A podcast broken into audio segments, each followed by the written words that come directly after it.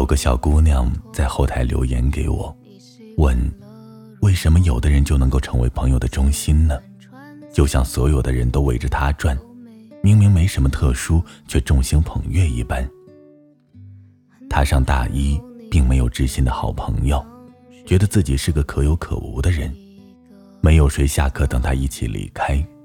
也没有谁会买完饭等他一起回宿舍。他说：“我也好想成为那种被人惦记着、围绕着的人啊。”我急着赶车，匆忙的回了他一句：“意欲取之，必先予之。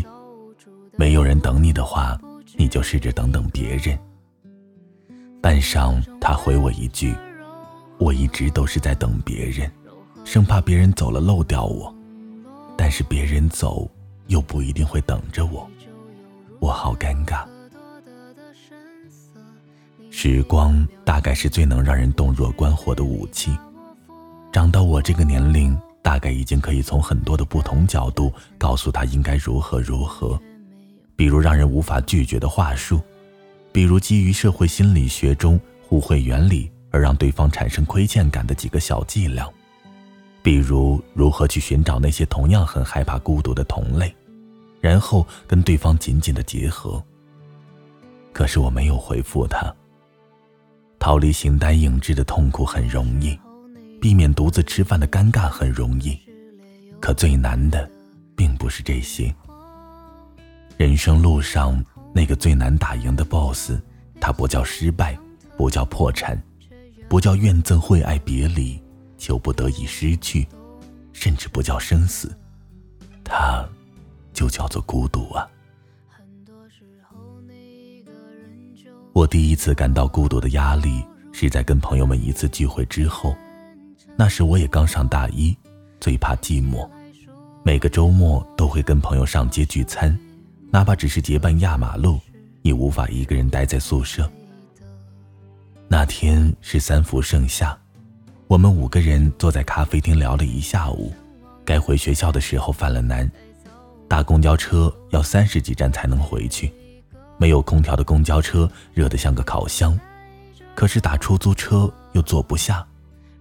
其中一个室友对我说：“你不是本地的吗？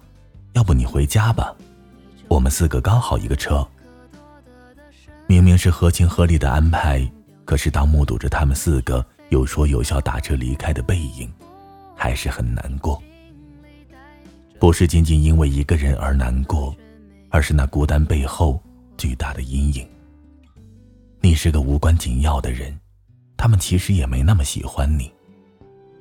那种感觉像是突如其来的洪水，太容易就把我们小心翼翼垒起来的颤巍巍的那个有关自我的城堡冲得支离破碎。这还不是孤单的全部，它还有着许许多多不同的形态，像个摆脱不掉的黑影，见缝插针的出现在你的生命里。旅游的时候看到很漂亮的风景，兴高采烈的想要跟妈妈分享时，她在那头压低声音回答几个“嗯”，然后说：“宝贝儿，我在开会，一会儿再跟你说啊。”背了黑锅，百口难辩。想要找闺蜜诉苦时，她一接电话就是连说几个抱歉，说宝宝今天有点发烧，正在犹豫要不要带她去医院。巴巴的将自己的小情绪、小心思讲给人听，却只得到几句轻飘飘的“我懂，一切都会过去的”，甚至这点小事你也制约。孤单来的那么快，那么多，那么猝不及防。要怎么躲呢？我试过很多种方法跟他作战，跟微信群里并不熟悉的人掏心掏肺的聊天，一遍又一遍刷着微博，生怕错过了哪一个熟悉的动态，仓促的给自己找了个舍友，每天发五六条朋友圈，每隔十几分钟就拿起手机看看又有了多少个赞，又有多少个人在关注我，和我如影随形的孤独呢？这并不是身边多一个人就能解决的问题。我有次跟对象一起出去吃饭，刚刚独立做完一个项目，有满肚子的感想要跟他讲，他却接到了一个重要客户的电话，一边谈一边记笔记，只留下一个抱歉的眼神给我。直到一个小时后，他挂掉电话，陪笑问我：“呃，你刚刚想说什么来着？”我明明不生气，却再也没了兴致去讲。那也是很难过的啊！明明那个很亲密的人近在咫尺，却依旧是两个不同的星球。我跟孤单作战多年，屡战屡败，所以才敢笃定的告诉你：即使有个人等你下课，陪你吃饭，二十四小时的跟你在一起，你也依旧会被孤独打败的。在你今后的很多很多年中，你会见识到他的千种嘴脸，万种獠牙。他敲碎你的玻璃心，提醒你的无足轻重，时不时的将一桶冷水泼头而下，撕开你的幻想，反复的告诉你一个事实：你不是世界的中心，不是万人迷，不是谁的小甜心和谁的好闺蜜，你只是你，你只有你。我们每个人啊，都要被孤单 KO 过无数次。可怀抱着孤单去找同类项的方法，偏偏却也找不到答案。这世界上从来都没有谁和谁的孤单如出一辙。我们每个人自带内心的巨大空洞。这场战役里，你只有孤身一人。我朋友圈里有一位很厉害的姐姐，她是高我两年级的学姐，在一家很不错的金融公司上班，会三门外语。不是那种只会你好谢谢的皮毛，而是可以流利的跟别人自如切换的聊天。他常常做空中飞人，一年有半年的时间都在出差，在繁忙的工作之余，还出了一本自己的画册。我从一个同学群里加了他，但一直没有说过几句话。那天大概跟男朋友闹了点小别扭，心情差到极点，鬼使神差的发了条微信给他，说。你也会感到孤独吗？会，而且常常。他秒回道：“我惊叹，怎么可能？那你怎么还能把生活活得那么丰富多彩呢？”他很认真的回复我：“那不然怎么办呢？本来就很孤单了，还不自己善待自己，难道要自暴自弃吗？毁掉自己的生活，岂不是更没人看？”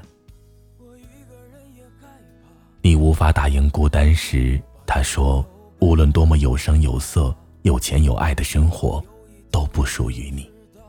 你能做的，只是将它慢慢驯服。习惯了每个人都是一颗不同的星球，所以不再掏心掏肺的去渲染自己的感情，博取别人的赞同。清楚自己并不是宇宙中心，电视剧里的玛丽苏，所以在不被关照、不被在意的时刻。”也不会恼羞成怒。明白了，理解太过奢侈，而永远陪伴也不过是个美好的预言，所以才不介意一个人去吃火锅，一个人看漫展，一个人去听讲座。人与人的差距，并不在于是否孤单，而在于你如何对待自己的孤单。是拼命聊天、发朋友圈刷存在感。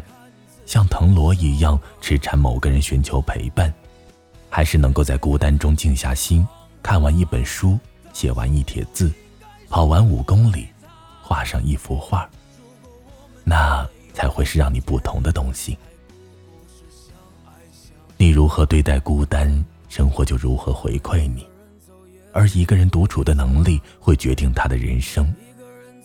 你我都是在孤单面前束手无策的普通人啊。正是因为无法打败他，才只能学着慢慢驯服。善待自己的想法和情绪，并不以之来绑架别人。珍惜每一个细小的瞬间，同时心知肚明，它即将逝去。尊重自己的每分每秒，用它来让自己变得更好，让生活丰富一点，多几缕色彩。既然只能做自己。那就好好做自己，愿你成为一个懂得驯服孤单的人。晚安，失眠的各位。